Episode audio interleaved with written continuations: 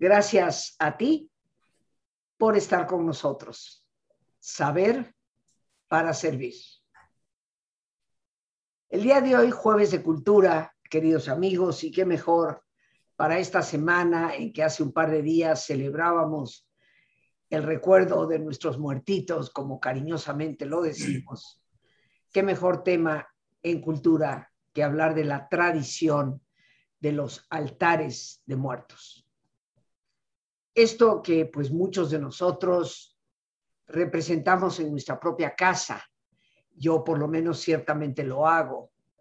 Con las fotos de mi familia hay más fotografías que cualquier otra cosa, porque ya se me fueron todos y el lugar es pequeño, así que hay más fotos que viandas, pero yo sé que ellos me comprenden desde el más allá. ¿De dónde viene esta tradición? ¿Cómo se origina? Una tradición única en México. En ningún otro país festeja el Día de Muertos como nosotros. En Europa, ¿qué, ¿qué, podemos decir? Es un día de tristeza, de llanto, de silencio. Nunca la algarabía de los cementerios en México, los colores, la música y, por supuesto, la comida.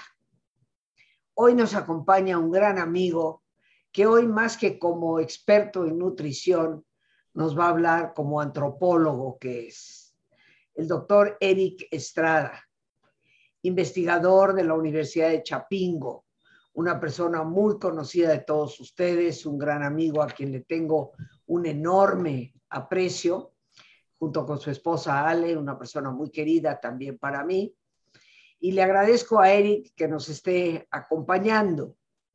Y bueno, como yo me llevo así bien con él, pues estoy observando su altarcito, ¿verdad?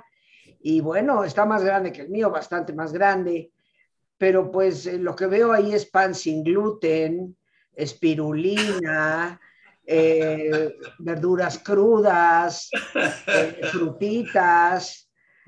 Digo, pues ya sabemos que él nos recomienda esa dieta, pero seguro le puso a sus muertitos un poco de molito y otras cosas, porque si no, seguramente habrán llegado hace un par de días y decir, Dios mío, hacer el viaje desde tan lejos para encontrarme con espirulina, definitivamente mejor, mejor me regreso. Pues sí. Mi querido Eric, bienvenido. Muchas gracias y hoy como antropólogo, pues platicándonos de esta bellísima tradición que es el altar de muertos en nuestro país. Pues fíjate que lo primero que hay que aclararle al público, Rosita, es que llegó a México el altar de muertos español, que lo que lo, lo, que lo caracteriza es el pan de trigo, con gluten, desde luego, es el pan de trigo adornado con figuras de hueso de la misma harina de trigo. El, clásico pan de muertos de México llegó de España. y también, sí, sí, y también llegaron las calaveritas de azúcar, en donde cada calaverita representaba a cada miembro de la familia, chiquitas niños, grandecitas adultos, y era un día de tristeza, como tú decías, para recordar a los muertos. Esa es la tradición que trajeron los españoles. Oye, oye Eric, pero las calaveritas en, España nunca las he visto, ¿eh? Ah, bueno, hay regiones, hay regiones donde sí, donde sí las hay. Creo que en Oviedo. En algunas regiones de España sí usan las calaveritas de azúcar y llegaron a México de España porque para comenzar, en México no había azúcar blanca, no había caña de azúcar, esa la trajeron los españoles, y mucho menos había el pan de muertos, porque el trigo también lo trajeron los españoles. Entonces, no pudo haber habido aquí pan de muertos porque no había trigo, tampoco se horneaba, mucho menos, y, el azúcar blanca pues llegaría varios años después pero se incorporaron en las grandes ciudades.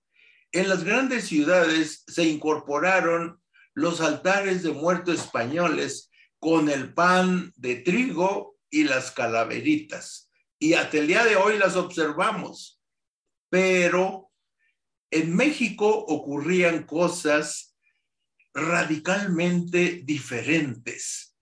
Era una fiesta, era una ceremonia, porque en todos los altares vemos las plantas de cempasúchil floreando, pero cuando uno se fija, hay flores color anaranjadas, color amarillas y algunos cempasúchiles más pequeños rojos o rojizo. Bueno, aquí es muy importante señalar uno de los ingredientes de la ceremonia agrícola de la cosecha y por eso era una fiesta, porque se levantaban las cosechas y había que agradecer a los dioses que antes cada elemento de la naturaleza era un dios, comenzando por el sol. Así que siempre se ha tenido la certeza de que la producción de alimentos es gracias al sol porque si no hay sol, no hay plantas, y si no hay plantas, no hay maíz. Y entonces la comida depende del sol. Y hay que agradecer en una ceremonia, y la forma de agradecer es colocando flores con el color del sol al amanecer, rojizo, naranja, y, y hay que colocar la mayoría de flores amarillas, que es el color del sol durante todo el día y luego en la tarde otra vez las flores anaranjadas del atardecer. O sea, para los pueblos prehispánicos, las flores son una representación simbólica del sol, a quien hay que agradecer las cosechas. Y levantar cosechas para comer el año siguiente es motivo de júbilo, es motivo de fiesta, y por eso es la fiesta de los santos difuntos a los que hay que agradecer haber heredado la semilla para sembrar maíz, frijol, chile, calabaza y todos los alimentos de la milpa. 450 quelitas diferentes en todo el país, eh, más de 60 razas de maíz, chiles, más de 120 tipos de chiles, Calabazas, no tantas, nomás como unas 20 tipos de calabazas. Y, lo que más variedad hay son los chiles.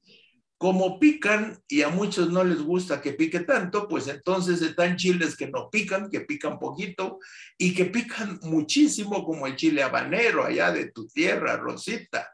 Ese chile mexicano que, que, que, que, que pica a todas horas, al entrar, al salir, es, es tremendo, es tremendo. Y entonces, fíjate, Rosita, que se trata de la fiesta, de la cosecha, y por eso, y por eso la algarabía. Y para los pueblos mexicanos, celebrar la cosecha es la ceremonia más importante en todo el año Hace años, cuando a mí me tocó proponer la creación del Museo Nacional de Agricultura en Chapingo, a mí me tocó justificar ante el Consejo Universitario desde el punto de vista cultural, cultural agrícola, que el Museo Nacional de Agricultura estuviera en Chapingo. Y los primeros tres años las exposiciones temporales fueron altares de muertos, la fiesta, la fiesta de la cosecha, la ceremonia agrícola, y, la primera que hicimos fue la de Texcoco, que son un altar con siete escalones, parecido a lo que vemos aquí a mis espaldas, pero son altares monumentales, muy grandes, para recordar a toda la familia. Y vemos que los escalones pues no es prehispánico, es español, igual que el uso de la mesa. Eh, yo busqué entre los grupos indígenas de México y aquí en el Estado de México los mazahuas hacen el altar en la tierra, todo a nivel del piso y hacen una bóveda celeste con ramas de cedro blanco y lo llenan por dentro, hacen como una media cueva. La, forran con flores de cempasúchiles y hacen un disco solar de flores amarillas y rojas, trazan los cuatro rumbos del universo y uno cuando ve un altar más agua, uno ve una bóveda celeste en donde las estrellas son flores de cempasúchil. Y cuando uno se acerca y ve todo lo que pusieron en el piso, llama la atención. Obviamente como no había trigo, no había arroz, no había cítricos, pues no se coloca ninguno de esos elementos.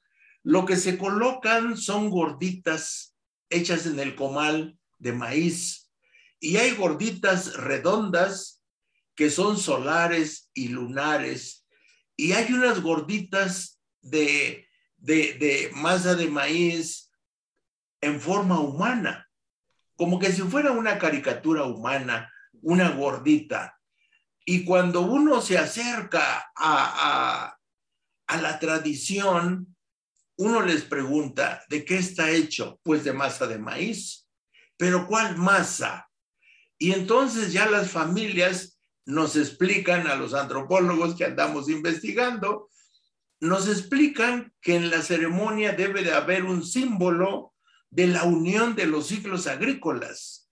El ciclo agrícola anterior, o sea, digamos 2020, es representado por el maíz que se cosechó el año pasado y la mitad de la masa con la que se hacen las gorditas de maíz es maíz del 2020.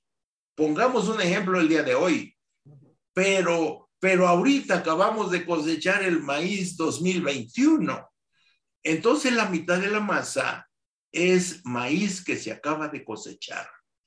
Y, los campesinos le llaman maíz recio, el del año pasado, y maíz tierno, el que se acaba de cosechar. Aparte es igual es la masa de maíz, y cuando se fabrican esas gorditas en forma humana, se está mencionando el nombre de los abuelos. Abuelo Jacinto, abuelo Agustín, agradecemos mucho haber recibido esta semilla que ahora heredamos y que ahora estamos cosechando y queremos agradecerte muchísimo toda la sabiduría y el trabajo para tener comida para el año que comienza ahorita después de la cosecha. Eso ocurría entre los meses de agosto y septiembre, cuando se levantaban los celotes. Eso es lo que relata Jacinto de la Serna como una costumbre de los, de los mexicanos antiguos. Y luego, y luego vienen cosas interesantísimas hay que seleccionar muy bien las flores amarillas, anaranjadas y rojas. Y las amarillas pertenecen a Tagetes erecta, el, nombre científico del cempasúchil, naranja y amarillo y naranja. Pero hay una flor más pequeña rojiza que le llaman clemol o, o chiquito rojo, ¿Qué es esta jeta espátula? Eso son dos especies de cempasúchil. El que siempre vemos es tajete erecta. Y ese chiquito rojizo es tajete espátula. Y qué maravilla, Rosita. A mí me ha tocado, me tocó ir hace muchos años cerca de estas fechas a España y Francia y encontré todos los jardines adornados de cempasúchil. Cempasúchil amarillo, naranja y rojizo en todas las plazas públicas de París, de, Madrid. Incluso la Catedral de Notre Dame está adornada con cempasúchiles. Y tomé fotografías y por aquí las intercalaremos en, esta, en este relato, si tú me lo permites, Rosita. Claro que sí, con gusto. Y, y ver en Madrid, por ejemplo, la puerta de Alcalá, toda adornada con cempasúchil. Y a mí me dio mucho gusto ver que el cempasúchil conquistó Europa. Y les encanta y lo usan hasta el día de hoy. Igual en el Palacio de Versalles, ahí cerca de París, Y entonces uno, uno, claro, ellos lo hacen nada más por lo vistoso del color amarillo y naranja. No creo que a ellos les importe lo del sol y no creo que les importe lo de las cosechas. Pero como es una flor exageradamente hermosa y además llena de vitalidad, llena de una, una energía, una energía que llama mucho la atención, ese color amarillo y naranja. Y, y claro, después los industriales usaron estas flores de cempasúchil cuando comenzaron las granjas a producir masivamente huevo y pollo, pues la yema salía casi blanca, la grasa del pollo casi blanca, con los alimentos químicos que acostumbran, y eso no era nada atractivo. Entonces entró en acción la flor de cempasúchil y los pétalos se muelen y se revuelven con los alimentos químicos de los pollos y ahora vemos una yema amarilla anaranjada de color hermoso que la gente ve como muy sabroso ese huevo. Están comiendo cempasúchil, Rosita. Y lo, y lo mismo pasa con la grasa del pollo. Están comiendo cempasúchil que colorea la grasa y la hace atractiva para cocinar huevo y pollo principalmente. Por eso ahora vemos miles de hectáreas de cempasúchil sembradas, no solo en México, China, India, Brasil producen millones de toneladas de flores de cempasúchil para ese uso industrial. En México... Esta, flor, Eric, es originaria de aquí de México? Sí, sí, sí, sí. Fíjate que ahorita está floreando el cempasúchil silvestre. Yo les voy a proyectar después una flor de cempasúchil silvestre, mide un centímetro y medio y solo tiene cinco pétalos, chiquitos. O sea que la flor en su diámetro total mide tres centímetros. Muy diferente a los cempasúchiles que parecen crisantemos. Este es otro punto muy importante de la historia. Fíjate que el cempasúchil es tan importante en la vida de los miles de años de los pueblos de México que la modificaron genéticamente, la domesticaron. Así como el maíz silvestre son mazorcas de 4 o 5 centímetros y no tienen olote, el cempasúchil silvestre mide 3 centímetros. Y ahora vemos unos crisantemos de 12, 14 centímetros, hermosísimos. Eso fue el mejoramiento genético que hicieron los pueblos mexicanos para domesticar una planta solo con fines ceremoniales. Porque lo que se piensa en todo el mundo es que la domesticación de las plantas, principalmente alimenticias y algunas ornamentales, se domesticaron para aumentar las cosechas. Pero en el caso del cempasúchil, se domesticó para agradecer al sol, para agradecer a los dioses el beneficio de la cosecha. Y obviamente es motivo de fiesta, Rosita. Claro, yo creo ahorita en todo lo que nos explicas, Eric, porque ya nos vamos a tener que ir a nuestro ejercicio. Entre tanto, tú preparas lo que nos vayas a presentar para que lo podamos ver. Pero eh, fíjate que escuchándote es una fiesta de gratitud. Y tú sabes que hoy en día la psicología dice que el hábito de la gratitud es lo que más felicidad nos genera. Entonces, me hace mucha lógica el por qué el Día de Muertos en México es un día de alegría, no es un día de llantos. Es un día de, inmensa felicidad y dicha en la esperanza de que nuestros muertitos de alguna manera nos visitan, pero por supuesto la intención de ese altar es la gratitud. Obviamente aquí vemos la fusión de dos culturas, agosto, septiembre, octubre, el levante de las cosechas, y entra España por la conquista, el Día de Muertos, y la religión pues tuvo en algunas cosas sí la profunda sabiduría de hacer un sincretismo y de hacer concordar esa fiesta de la cosecha con el recuerdo también de los ancestros que ya tenían los prehispánicos.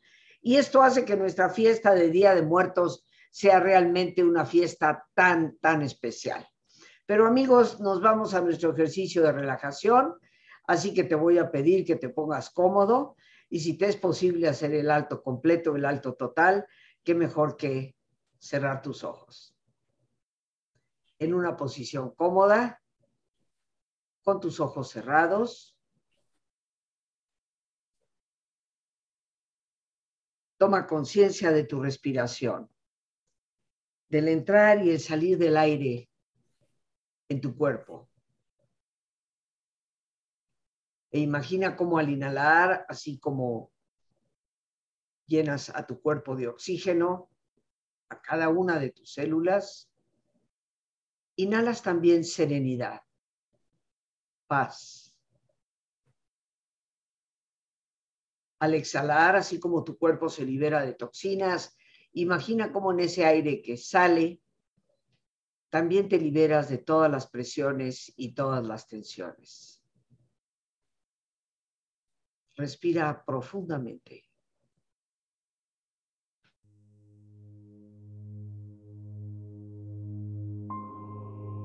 Y relaja tu cuero cabelludo. Todos los músculos que cubren tu cabeza.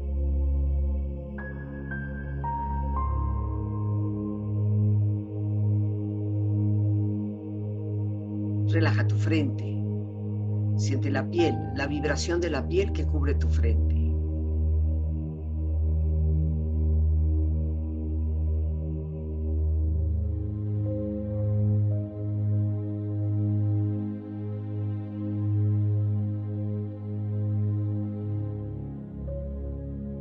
Relaja tus párpados, los tejidos que rodean tus ojos.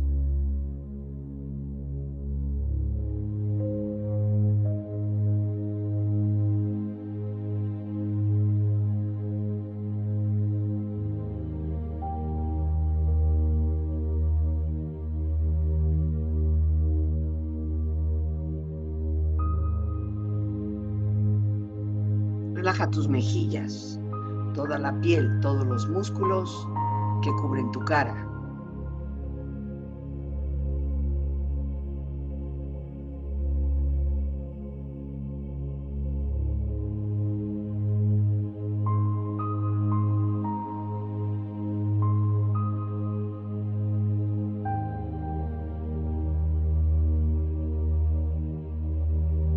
Relaja tu cuello y tu garganta.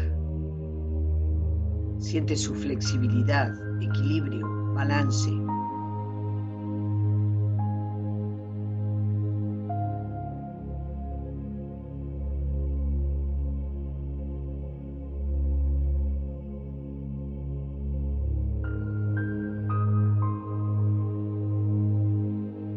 Relaja tus hombros, brazos y manos, así como tu espalda. Siente una agradable sensación que relaja todos los músculos en estas partes de tu cuerpo.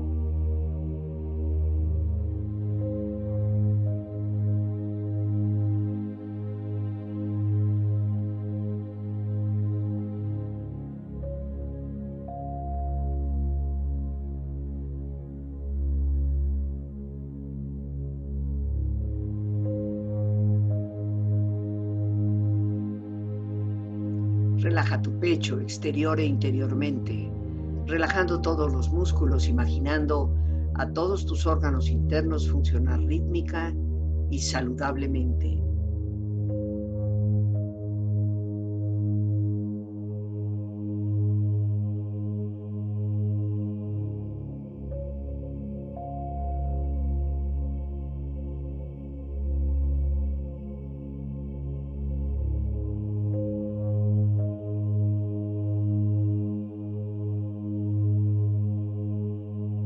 Relaja tu abdomen, exterior e interiormente, relajando todos los músculos, imaginando a todos tus órganos internos funcionar rítmica y saludablemente.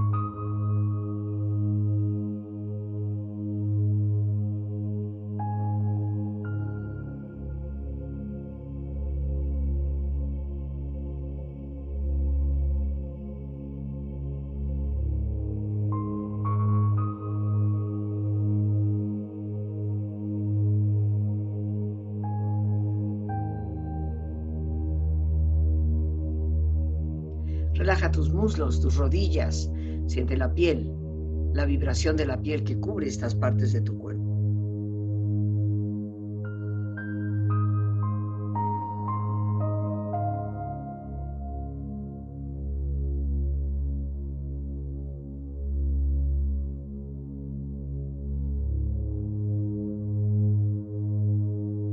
Relaja tus pantorrillas y tus pies.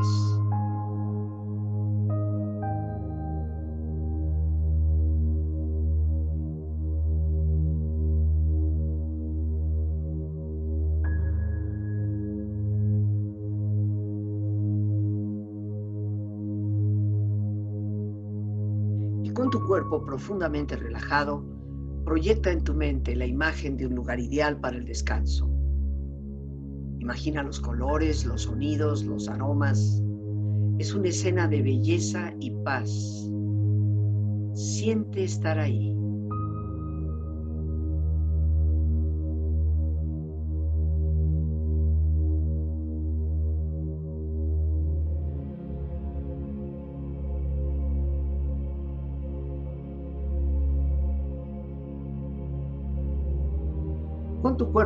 Y tu mente serena, reflexiona.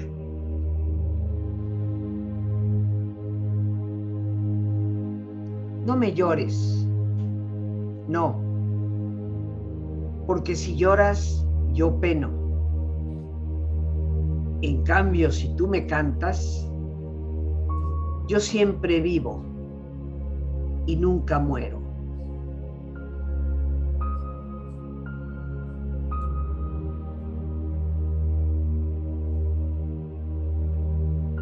Este mundo matraca, de morir nadie se escapa.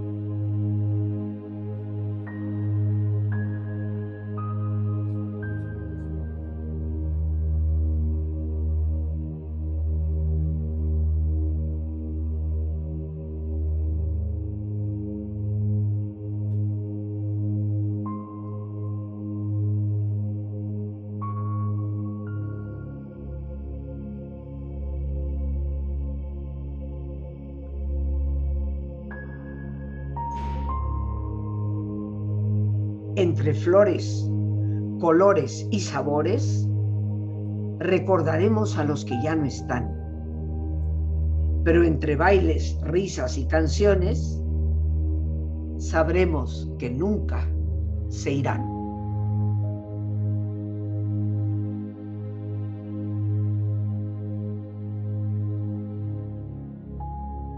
Respira profundamente. Relájate bien. Y con esta experiencia empieza lentamente a estirarte, brazos, manos, piernas y pies, moviendo tu cuello, postezando si lo deseas, haciendo que tu cuerpo retome su nivel de actividad habitual hasta muy lentamente abrir tus ojos. Ojos abiertos, bien despierto, muy a gusto, bien descansado y en perfecto estado de salud, sintiéndote mejor que antes. Regresamos, queridos amigos, con el doctor Eric Estrada, antropólogo, entre sus muchas otras capacidades intelectuales y académicas de la Universidad de Chapingo, que hoy en este jueves de cultura nos está hablando sobre la tradición de los altares de muertos, este sincretismo de dos culturas. Ciertamente habrá quien diga, ¿cómo? ¿Qué tiene que ver España con el altar de muertos. Bueno, imagínense un altar de muertos sin pan de muertos. Eso es inimaginable, ¿verdad? O sea que un atolito sin azúcar. No, pues está cañón eso, ¿verdad? Mi querido, mi querido Eric. Sí. Eh, este, este sincretismo nos lleva al valor de la gratitud. Eh, dinos primero que todo cuáles son tus redes para que las personas te puedan seguir y, sepan cada vez más de nuestra alimentación, que es tu gran área. Como sí. Bueno, pues hay, hay varios videos en nuestro canal de YouTube. Se llama Noticiero de la Salud con Eric Estrada. Hay una página de Twitter, Herbolaria Eric. hay una página de Facebook, Eric Estrada Lugo Herbolaria, y hay una página de Instagram, también Eric Estrada Lugo. Y desde luego, pues aquí compartiendo estos videos con tus redes sociales y canal, Rosita, con mucho gusto. Y yo quiero decirle a tu público, Rosita, que hay otro elemento emocional muy importante de estos altares de muertos mexicanos. Cuando termina la ceremonia, el día 2 a las 12 del día, se reparte la comida. Pero si algún miembro de la familia está enojado, lleno de rencor, de resentimiento, entonces la comida se arrancia. Y si todos en la familia están contentos, únicamente disminuyen los aromas, que es el que, de lo que se alimentan los espíritus que vinieron a visitarnos. Y, si uno no está contento, la comida se fermenta y sabe rancio. Así que en estos días, la gente mayor de cada familia pregunta a cada integrante de la familia si hay algo que resolver, porque todos debemos de estar contentos para dar gracias a Dios, a los dioses, agradecer a los abuelos de quienes heredamos toda la comida que ahora disfrutamos y estar todos contentos. Esa parte emocional es muy importante porque pues es una invitación a que hagamos las paces en la familia en caso de que haya habido problemas. Y entonces, antes del día 31, se arreglan todas las diferencias que hubo entre la familia. Y el día 31 se hacen todos los preparativos para recibir a los niños, que llegan el día 31 a mediodía y van a estar hasta el día primero, y los adultos del día primero hasta el día 2. Así es, Rosita. O sea que los niños, nuestros muertitos chiquitos, como les decimos, empiezan a llegar desde el día 31 por la tarde. Sí, desde el mediodía. Exacto, y se retiran el día primero ya. El día primero. Después de, las 12. El mediodía. Exacto. Y, a esa hora llegan los adultos. El empiezan a llegar los adultos, por eso realmente los cementerios, el día primero en la noche, es cuando más espectacularmente están revestidos de cempasúchil, cuando en muchos panteones todavía entra el mariachi a, cantar, y las familias eh, limpian las tumbas y se sientan ahí con sus panes de muertos, su mezcalito. Para el frío. Te digo, no, no, no, ahí de vegetariano ninguno, mi querido. No, no, no, para nada. Y claro, se recuerda poniéndole los guisos que le gustaban. Y que seguramente les causaron los infartos. Está recordando de un meme que recibí hace, ay, te lo voy a mandar, ¿ok? Pero yo creo que si les quitamos su molito, su panecito de muerto, su mezcalito, pues cuando regresan y lo que ven es pan sin gluten, espirulina, vegetales crudos, dicen, no, no, yo ya me voy a otra parte, ¿no? Ya para qué ni regreso. Visitan otro altar. así es, así es. Pues Eric, yo te quiero dar inmensas gracias por este, tu participación, por estas imágenes que nos has proyectado. Gracias, Lore, nuestra productora, que ha sabido irlas insertando. Eh, gracias de verdad. Eh, y bueno, pues eh, yo también pondré por ahí en, en, el Facebook este día de jueves cultural. En mi altarcito de muertos no es tan grande como el tuyo. no tiene el tradicional mantel blanco. Yo prefiero poner un mantel de colores con las calacas tocando la guitarra, ¿verdad? Para celebrar la visita de mi familia, que estoy segura siempre están conmigo. Así que gracias, Eric, por esta explicación eh, y por participar en el programa, como siempre. Al contrario, el agradecido soy yo, Rosita. Un fuerte abrazo. Igualmente para ti, Ale, tus hijos, en fin, todos por allá. Y amigos, dando gracias a nuestro invitado, el doctor Eric Estrada, investigador de la Universidad de Chapingo, dando gracias, por supuesto, a Dios por este espacio que nos permite compartir, a nuestra productora Lorena Sánchez y especialmente a ti, el más importante de todos. Gracias, muchas gracias una vez más por tu paciencia al escucharme y por ayudarme siempre a crecer contigo. Que Dios te bendiga.